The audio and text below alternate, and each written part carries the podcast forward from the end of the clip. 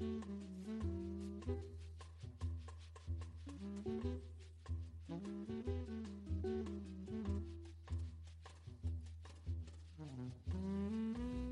libro nos traslada a otros mundos. Nos hace vivir otras vidas y soñar visiones diferentes, porque tiene oculto en su interior un encantador de palabras. El encantador de palabras. Un programa de Asier Muniategui. Keixo atzaldeon zer moduz, ongi etorriak beste arratzalde batez, guri erretzaiora, eta, bueno, ba, gaurkoan ere, sariak kontutan hartuta, Cristina Peri Rosik eh, Cervantes saria eskuratu dauelako, eta baita ere novela mailan anagrama saria beti Jorge lana gogoan hartzen dugu eta horren berri ere gure artean izango dugu. Buenas tardes, amigas, amigos, bienvenidos un día más al encantador de palabras en la sintonía de Radio Popular, los libros, la literatura. Hoy con nuestro compañero Iñaki Esteban analizaremos también la actualidad literaria y entre ellas pues dos premios importantes, el premio Cervantes de este año y como no el premio Herralde de novela que como siempre comentamos y luego también solemos entrevistar también a los ganadores. Hoy hablaremos con Iñaki de Cristina Peri Rossi que es premio Cervantes 2021 que también cree que su obra tiene más repercusión de la que de la que se cree y bueno, pues eh, ella tiene también, digamos, un broncoespasmo, una insuficiencia cardíaca, lo obligan a tomar aire eh, que habla entre frases y se fue también hacia el médico por una puerta, dice que volvió y entró con el Cervantes y bueno, pues eh, siempre que se interesan por su salud y le felicitan por adelantado, eh, ella, pues bueno, ha cumplido este pasado 12 de noviembre 80 años, hace una semana prácticamente. Eh, dice que le emocionó mucho la llamada del ministro Miquel Iceta, y que nunca ha visto 125.000 euros juntos, bromeando, siempre a pensar de su cansancio por, esa, por esos problemas de salud. Autora uruguaya que considera el Cervantes como un puente entre sus dos amores, que son este Estado y también Uruguay. El galardón más importante de las letras en castellano suele alternarse entre los dos lados del Atlántico y este año tocaba en Latinoamérica, pero Cristina Peri Rossi, eh, bueno, pues tiene también la doble nacionalidad que la obtuvo en el 75 después de huir de la dictadura militar uruguaya con 31 años y de que también el régimen franquista le negara un pasaporte en el exilio. También dice que lo ve como un reconocimiento a los escritores que han intentado establecer una relación fraterna entre países y de enriquecimiento mutuo. Ella se considera una agnóstica de las fronteras, también de cualquier etiqueta en general, siempre ha rechazado referirse a sí misma como lesbiana o bisexual, aunque su obra le ha convertido en un referente homoerótico y feminista. Dice que nunca ha pretendido que una sola idea explicara la diversidad del mundo, así lo escribe también en su poema titulado Humildad. Dice que sabe que es una escritora muy subversiva, muy contestataria, que no calla nunca lo que piensa, que busca cambiar el mundo para restablecer la justicia y la igualdad, que ha sido polémica, eso lo admite. Dice que el enorme agradecimiento no esconde su sorpresa ante haber sido elegida por el Ministerio de Cultura. Dice que no está en ningún circuito, que no tiene camarilla literaria y no tiene ni enchufes, explica. ¿no? no sabe si la ideología progresista del gobierno actual ha tenido algo que ver, pero sí que esto no habría pasado con un, dice, con un gobierno de de derechas, dice ella, ¿verdad? Y recuerda que lo ha recibido como un regalo de, de, los dioses, pero que no quiere entrar en el circuito de grandes premios ni nada de eso.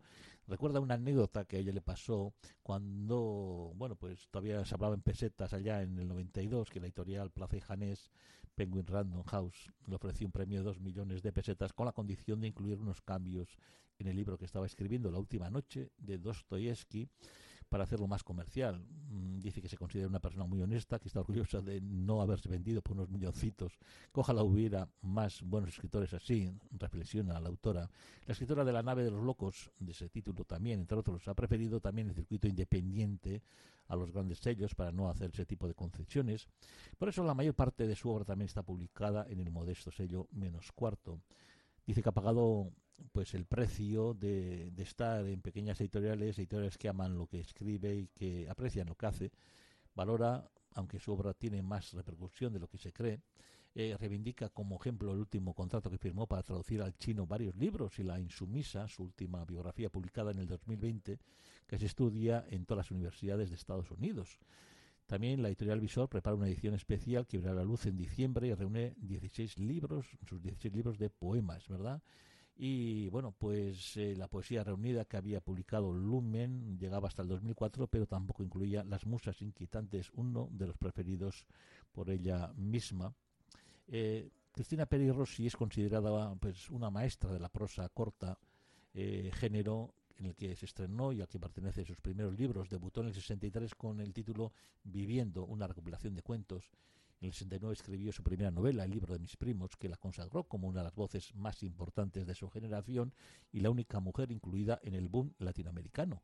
Decidió también publicar con el apellido de su madre en homenaje a la mujer que le transmitió la pasión por la literatura y como un claro compromiso feminista. A partir de ese momento, el peso ideológico, quizás coincidente con el golpe militar en Uruguay, su exilio y la carga erótica que la definió en un referente de la literatura homosexual, fueron increciendo en sus textos. Mm, sobre ser la sexta mujer en 45 años en ganar el premio Cervantes, eh, Cristina Peri Rossi reflexiona que no es un campeonato y aunque ella es feminista no quiere decir que tenga que haber 15 poetas buenos y 15 buenas, que la bondad y la calidad no tienen nada que ver con el número. Aunque seguramente hay pocas, no sé si son muchas las que se quedaron sin ganarlo. Reflexiona, ser mujer no puede ser un obstáculo, pero tampoco un campeonato, dice. Y quizás eh, una o dos quedaron fuera habiéndolo merecido, pero tampoco son tantas porque escribir no era antes una actividad reconocida para mujeres que tenían que cuidar de la casa, de los hijos, acompañar al marido. Menciona como ejemplo a Clarice Lispector, la autora brasileña que es conocida en el Estado español en parte por la insistencia de la propia Cristina Pérez Rossi. Eh, dice que espera que le hayan dado el premio Cervantes porque soy buena escritora, que da la casualidad que es mujer también, eso lo dice ella. Elenia Poniatowska, que también ganó el Cervantes, dijo que leer a ella, a Cristina Peri Rossi, le daba ganas de hacer el amor.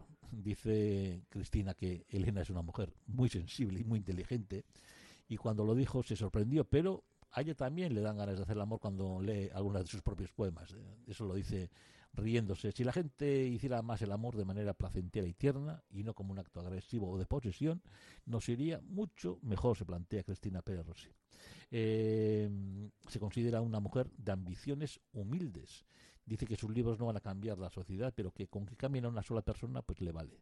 Por desgracia, asume que la literatura no despierta las mismas pasiones. Reconocemos o reconozcamos que el motivo por los que la gente sale a la, sale la gente a la calle a quemar contenedores es por los partidos de fútbol. La literatura es algo menor, dice. Un partido lo siguen millones de personas, mientras que un libro sutil pues puede alcanzar una tira de 3.000 ejemplares. Mm, con ello nos debemos dar cuenta de que a la gente le va lo grosero y lo primitivo más que lo refinado. Concluye así. Bueno, pues ella dice que le gusta, le gusta las terapias individuales, sentarse a hablar con la gente y bueno, nosotros tenemos que felicitar a, a Cristina por este premio. Como decimos, Cristina Peri Rossi, Premio Cervantes 2021. De este premio y también de los premios Anagrama de Ensayo hablamos con nuestro querido amigo Iñaki Esteban aquí en El Encantador de Palabras. El Encantador de Palabras.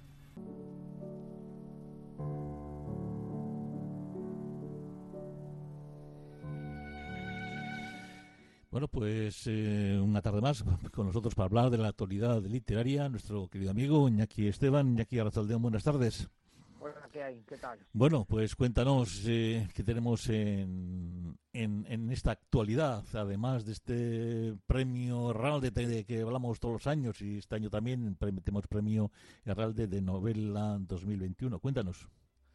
Eh, sí, bueno, de la actualidad yo destacaría dos cosas. Eh, efectivamente, primero, el, el, el, premio de, novela de eh, de Jorge Herralde, a, Javier Pérez Andújar, que bueno, es un escritor eh, muy característico, muy propio, salido de una generación eh, contracultural, eh, antiguo periodista de, revistas así un poco, no sé, no, yo no los llamaría marginales, pero vamos, de una cultura alternativa, eso seguro, como tipo Bajo Blanco, etcétera, y que, bueno, empezó a despuntar en, en la editorial Tusquets y, y luego ya eh, pasó eh, con La Noche Fenomenal a, Anagrama y esto es un poco como la consolidación ¿no? de, de, esta, de, esta eh, de, este traspaso, digamos, de, de Pérez Andújar a, a, la editorial Anagrama. En este caso ha ganado con una novela que se titula El año del búfalo. ha, quedado, em, ha quedado como finalista Daniel Saldaña. Y, bueno, pues eh, es efectivamente está la, toda la obra de y esta también de Pérez Andújar está enraizada en lo que es su experiencia en, en la periferia de Barcelona, en esa periferia un poco de, la inmigración, de, de la de la eh, de la difícil encaje con, con, la sociedad de acogida, pero, pero encaje al fin y al cabo, con la aportación de, de, la gente que vino de otras partes a, lo que es el entorno barcelonés más que catalán y, y sobre todo con llena de, de muchísimo humor, ¿no? que es lo que le ha... Mm, que es lo que le ha caracterizado también y con esa especie de, de, salida de salidas ahí de, de, un poco de, de parodia total ¿no? que, que, va contando el eh, Pérez Andújar. En ese año, según dice un poco de lo que ha avanzado la editorial, lógicamente, Dice que se desarrolla en 1973, esa, pues bueno, pues esa época en la que en la que la dictadura de Franco ya parecía que estaba acabada, aunque todavía le faltaba justamente la muerte de Franco y que, eh, pero bueno, en la que ya mm, de alguna manera la, la sociedad estaba acoplada, ¿no? A esa cultura pop de la que de la que bebe de la que bebe Pérez Andújar, ¿no? Y entonces pues ahí entre entre lo entre Bing Crosby, entre Patrimoniano, entre los conguitos, Coca-Cola, dice, es decir, entre un poco lo, más peculiar de, lo que se daba por aquí y, eh, y, lo que se daba a nivel un poco general. Yo creo que esa fue el, también un poco el, el espíritu de la época, esa conexión con lo que había fuera, pero desde dentro también, es decir, sin, sin, eh, sin sin, eh, sin, sin haber, eh, es decir, sin, sin desligarse una cosa de la otra, ¿no? sino más bien en, en, una articulación.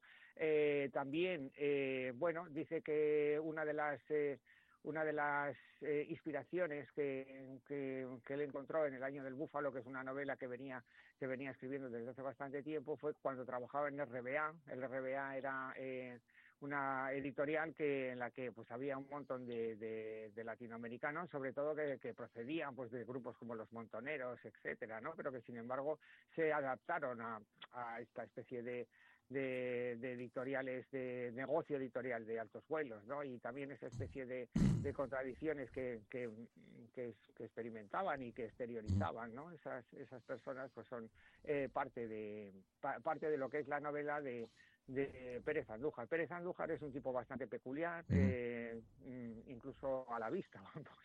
Eh, y, bueno, eh, yo creo que mm, la apuesta un poco de anagrama es para ver si amplía un poco el círculo de lectores de Pérez Andújar, que siempre los ha tenido y que, por ejemplo, en ustedes funciona bastante bien. Pero bueno, todos sabemos que en, la vida de los autores también hay hay como en la vida de los demás, pues hay momentos álgidos y momentos eh, más medianos, más valle, ¿no? Más que eh, en los que se necesita quizá algo más para destacar y está claro que entre, mm, entre todo lo que, lo que está pasando ahora en la literatura ya desde hace muchos años, la, la gran cantidad de novedades, eh, aunque ahora parece que está un poquito amenazada por cuestiones de los suministros, etcétera, pues además de a, esa situación eh, hay que hay que añadirle un poco la visibilidad de los premios, sobre todo con ciertos autores para precisamente para darles ese empujoncito que les haga más visibles. Bueno, pues hablando de premios, quizás el premio de los más relevantes, por lo menos a nivel literario, digamos que es el premio Cervantes, sí, este año, pues no sé si es uruguaya, española, pero de las dos, eh, Cristina Peri Rossi, bueno, pues alguien que también auténtica sí es, luego ya para gustos están los colores, pero cuéntanos, ¿qué, nos podemos, qué podemos decir de pues, Cristina eh, Peri Rossi? Sí, una, una de las cosas que, que más me, me sorprende de Bueno, no, no es que me sorprenda, sino que es curioso, ¿no? Eh, hacer estas apreciaciones. Por ejemplo, Cristina Pérez Rossi ya últimamente, últimamente quiero decir, en los últimos años, eh, ya no publicaba en grandes editoriales, sino que publicaba en, pues estaba en Cálamo, estaba en Menos Cuarto, en fin, en estas editoriales así como muy, muy literarias, ¿no? Lo cual no, no, no impide que, que gane un premio Cervantes, porque efectivamente el premio Cervantes, un poco la trayectoria, es una autora que acaba de cumplir a 80 años y que efectivamente eh, lleva décadas, ¿no? Escribiendo en, grandes editoriales, en editoriales medias y en editoriales pequeñas también, porque porque la lo, que es la el, no sé, ¿no? El contacto con el público de este tipo de autores, pues también va sube, baja, etcétera, y llega un momento en que eh, quizá, pues eh, no sé, todo influye en las bodas y Cristina Pérez Rossi, si bien tuvo un gran momento ahí en los años 80, sobre todo finales de los 70 y, y comienzos de los 80 o toda la década de los 80, pues luego es verdad que, que, por razones casi naturales, digamos, ha ido desapareciendo. También es verdad que sobre todo es poeta, aunque también ha hecho narración breve y también ha hecho ensayo con bastante éxito, por cierto, con bastante, quiero decir, con bastante cuajo. Y, y la, verdad es que es una gran figura, es una figura muy, muy peculiar, es eh, uruguaya, todos lo sabemos, se exilió en 1972, eh, se instaló en Barcelona. en Barcelona eh, se acopló muy bien a todo ese ambiente literario de los Barral, etcétera, que yo creo que también fue uno, de sus grandes apoyos. Eh, fue muy amigo de Julio Cortázar, yo creo que también eso le, ayudó a, digamos, a consolidar un poco su posición dentro de, dentro de, de, ese, del, a consolidar, digamos, su estatus literario. Y, eh, y bueno, o sea, yo los poemas que he leído, sobre todo eh, de esto que tienes libros de Peri Rossi, pero claro, desde efectivamente desde hace muchos años y que hace mucho tiempo que no lees, entonces claro, en fin, en fin, ¿no? Pero sin embargo ahora cuando le, dado, le han dado el premio, pues eh, se han publicado, eh, tienen periódicos, revistas, eh, algunos poemas sueltos y, bueno, da la sensación de que, de que efectivamente, de que ahí hay una gran autora, ¿no? Y una autora muy, muy peculiar y una autora muy, muy muy eh, que, bueno que va persiguiendo un poco todas esas, eh, esas eh, matices del, del, amor y del desamor pero no de una manera romántica sino de una manera así como bastante descreída etcétera y bastante ácida incluso pero bastante verdadera al mismo tiempo no y, bastante de, choque contra las costumbres sociales etcétera. Entonces bueno ese, ese reconocimiento que, que, en fin, o sea, que ya han tenido también poetas muy, muy, muy, o sea, muy próximos en el premio Cervantes. Pues hay que recordar a Margarit, grandísimo poeta, y a Francisco Brines también, los dos, ¿no? Y es verdad que, que, también este tipo de premios pues sirve para eh, consolidar la obra de los poetas que de otra manera tienen difícil consolidación, porque la poesía es un género minoritario, aunque sigue siendo muy importante para, para la lengua, para la lengua de cada, para cada lengua, ¿no? Entonces, entre ese balance entre una cosa y la otra, pues premios de la categoría de Cervantes, que recordemos que son 125.000 euros, pues eh, sirven para, para precisamente para eh, poner en primer plano eh, este tipo de autores y también para poner en, al mismo tiempo en primer plano pues géneros como la poesía. Bueno, pues un premio que reconoce también una gran trayectoria de una gran mujer, de una gran poeta, Cuenta ya también una de sus, sus, historietas que alguna vez una gran editorial pues le quiso cambiar algunos pasajes de una novela suya de dos millones y renunció y mm. dice que bueno que ella se siente muy conforme consigo misma publicando en pequeñas editoriales y si eso bueno permite seguir siendo escritora y no digamos achantarse ante algunas presiones editoriales que en ese sentido bueno pues si siendo las cosas así también es de agradecer que, que la gente sea bueno honesta con su su trayectoria literaria y su manera de escribir. Sí, bueno, o sea, quiero decir, a ver, ¿eh? o sea, que, que también esas, esas, pequeñas correcciones, yo no sé hasta qué punto llegarían, si, llegan hasta el punto de, de, figurar lo que es la obra. En ese caso, lógicamente, mm. si eres un poco eh, consecuente contigo mismo, si no tienes una gran necesidad económica, que todos hay que entenderlo, si todos hemos aceptado eh, trabajos que a lo mejor no casaban al 100% con lo que nosotros queríamos y sin embargo, mm. pues, eh, no sé, la economía de, cada uno siempre es importante. Pero, pero bueno, luego es, es verdad que que, en fin, o sea, que luego la obra de estas, de estas personas tampoco tienen demasiado buen encaje lo que, dentro de lo que, mm, bien, eh, vamos a llamar mercado literario, esa es la verdad, ¿no? O sea, yo siempre recuerdo el caso de, de Juan Goitisolo, que fue un gran, gran autor, eh, desde que sale Señas de Identidad en el año 68 creo que es, eh, en fin, y toda la trilogía, la reivindicación del Conde de Julián, Juan sin Tierra, etcétera, ¿no? O sea, que es una trilogía que es, que es canónica, o sea, quiero decir, es la literatura experimental del siglo XX en lengua castellana. Esto es así, o sea, es impepinable, es, es, es gran, gran obra. Entonces, como a partir de ahí, es verdad que eh, va manteniendo una especie de estatus literario que se va que se va, eh, bueno, se va ampliando, consolidando, eh, siempre en base un poco a esa obra, a ensayos como Furgón de Cola, etcétera, pero que luego es verdad que, que, que, simplemente, o sea, que también hay cuestiones generacionales, hay cuestiones de contexto histórico, que es verdad que en los años 70 había una revisión absoluta de, de lo que era la historia eh, o una negación de lo que era la historia imperial de España, que había promovido el franquismo y que entonces eh, autores como, eh, como Goitisolo casaban a la perfección con esa historia eh, crítica alternativa ¿no? a, a, lo que era la historia propuesta por la dictadura.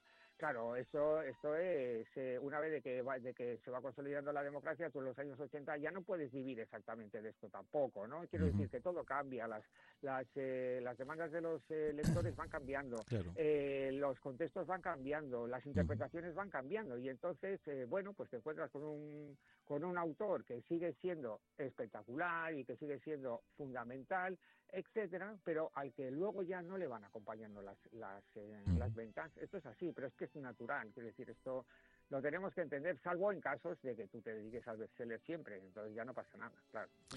Bueno, pues está este premio Cervantes, Cristina Peri Rossi, otra mujer, como también lo ganó Elena Polianovska hace unos años también, por allá, por el, hace 7, 8 años creo que fue también.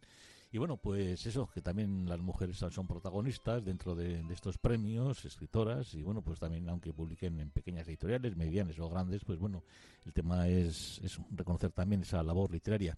Iñaki, sí, Una, una, cosa, que, no se nos olvide, que todas estas pequeñas y medianas editoriales están, están muy presentes en las librerías. ¿eh? Sí, claro que sí, sí, o sea, que, que el acceso no nos creamos que, que por las grandes editoriales son las que mejor acceso eh, eh, proveen a los lectores. Esto, esto no, es así porque precisamente la rotación de las grandes editoriales es altísima. Quiero decir que un, libro de tres, cuatro meses a lo mejor ya no lo encuentras, mientras que las pequeñas y medianas editoriales mm. son las que mejor conservan el catálogo.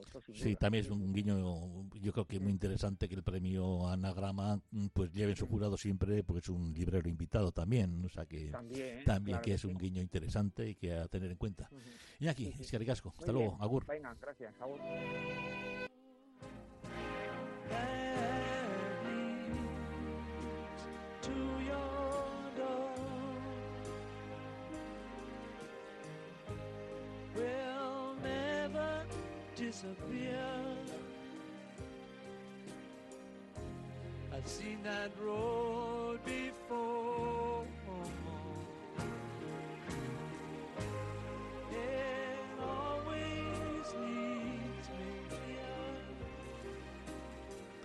Bueno, pues también después de, hablar con Iñaki, también tenemos que hablar de esta novela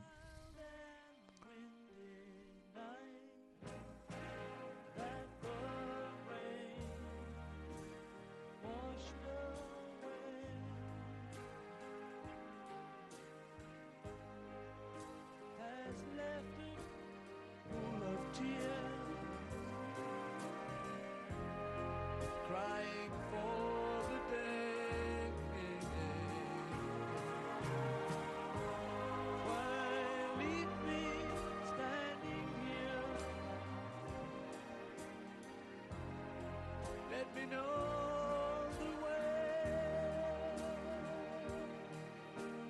Many times I've been alone, and many times.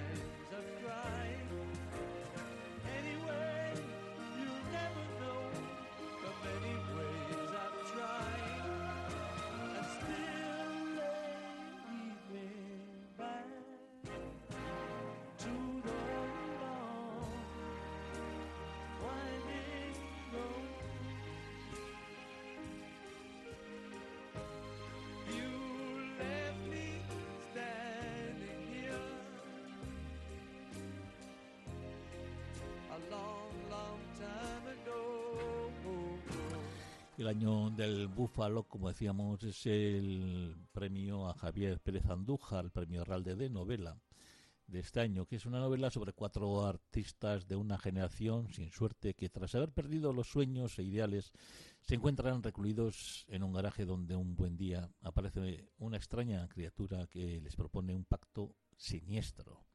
Esta es una novela sobre la vida de un escritor finlandés enamorado de España llamado Folke Ingo, que resulta ser el autor de las andanzas de los cuatro tipos anteriormente mencionados. Esta es una novela sobre un variopinto grupo de personajes que desde las notas a pie de página apostillan, comentan el texto del autor de Folke Ingo. Su tractora española, su madre finesa, un burocrático profesor del Ministerio de Humanidades, los padres de uno de los artistas encerrados en el garaje, el presidente del Club de Amigos de Gregorio Morán y la exdirectora de un peculiar cineclub de Santa Coloma de Gramenet.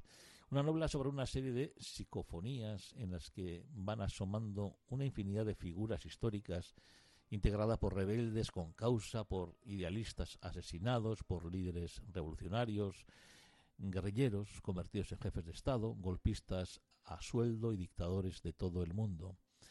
Desde Agostinho Neto hasta Lumumba, desde Franco hasta Mussolini.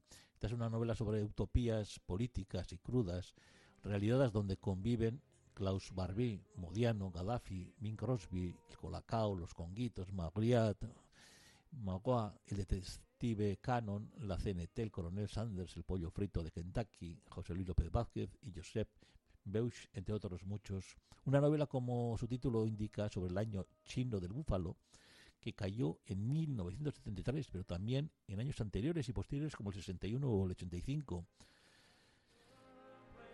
Bueno, hay que disfrutar la carcajada, la emoción, el pasmo están asegurados porque esta es una suerte de novela total escrita con inventiva inagotable, dicen aires pop, erudición desenfrenada, una narración de narraciones descacharrante y conmovedora, políticamente radical, estéticamente subversiva, un libro que supone un nuevo paso adelante en la estupenda, singular carrera literaria de Javier Pérez Andújar, escritor de la Barcelona mestiza de su radio.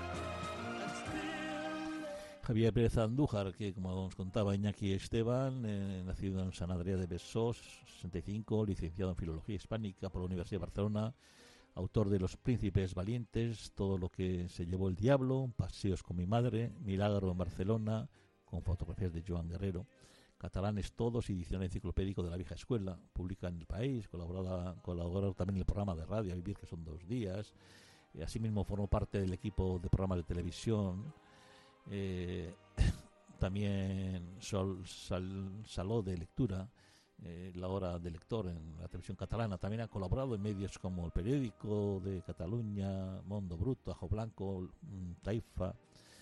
Por sus crónicas en la edición catalana del país recibe el premio Ciudad de Barcelona en medios de comunicación. Allá el 2014, el 16 obtuvo el premio Estado Crítico de Ensayo por su diccionario enciclopédico de la vieja escuela.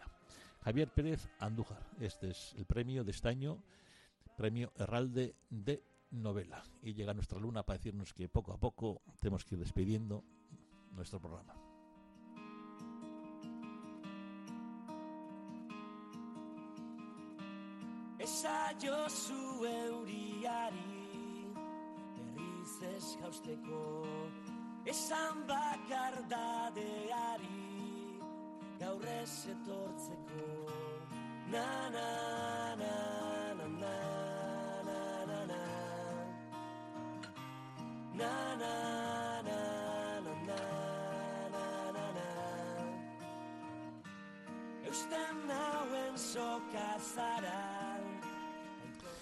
Bueno, amigas, amigos, eh, mañana volveremos con más invitados aquí en El Encantador de Palabras. Mientras tanto, ser felices, que el libro os acompañe e intentar hacer felices a los que os rodean. Bueno, la uno bagoaz, pizkanaka pizkanaka, bihar ere, mentxe izango gaiatzu ez barriro, liburu gehiago, konbidatu gehiagoekin, eta talde guztien izenean eh, hasier moniategiren agurra dozue. Zoriontzu izaten eta aldamenikoa zoriontzu egiten saiatu zaikiezela, eta liburu lagun baldin bada, hobeto bestela bardin dutzo. Zoriontasunaren bila horretan, e, maitasunaren urratxak emonaz, lagun izta elkartasun bide horretan darrei gula. Beste hori, biarte, musu hondi batez, aio, aio. Nire suat, itzalit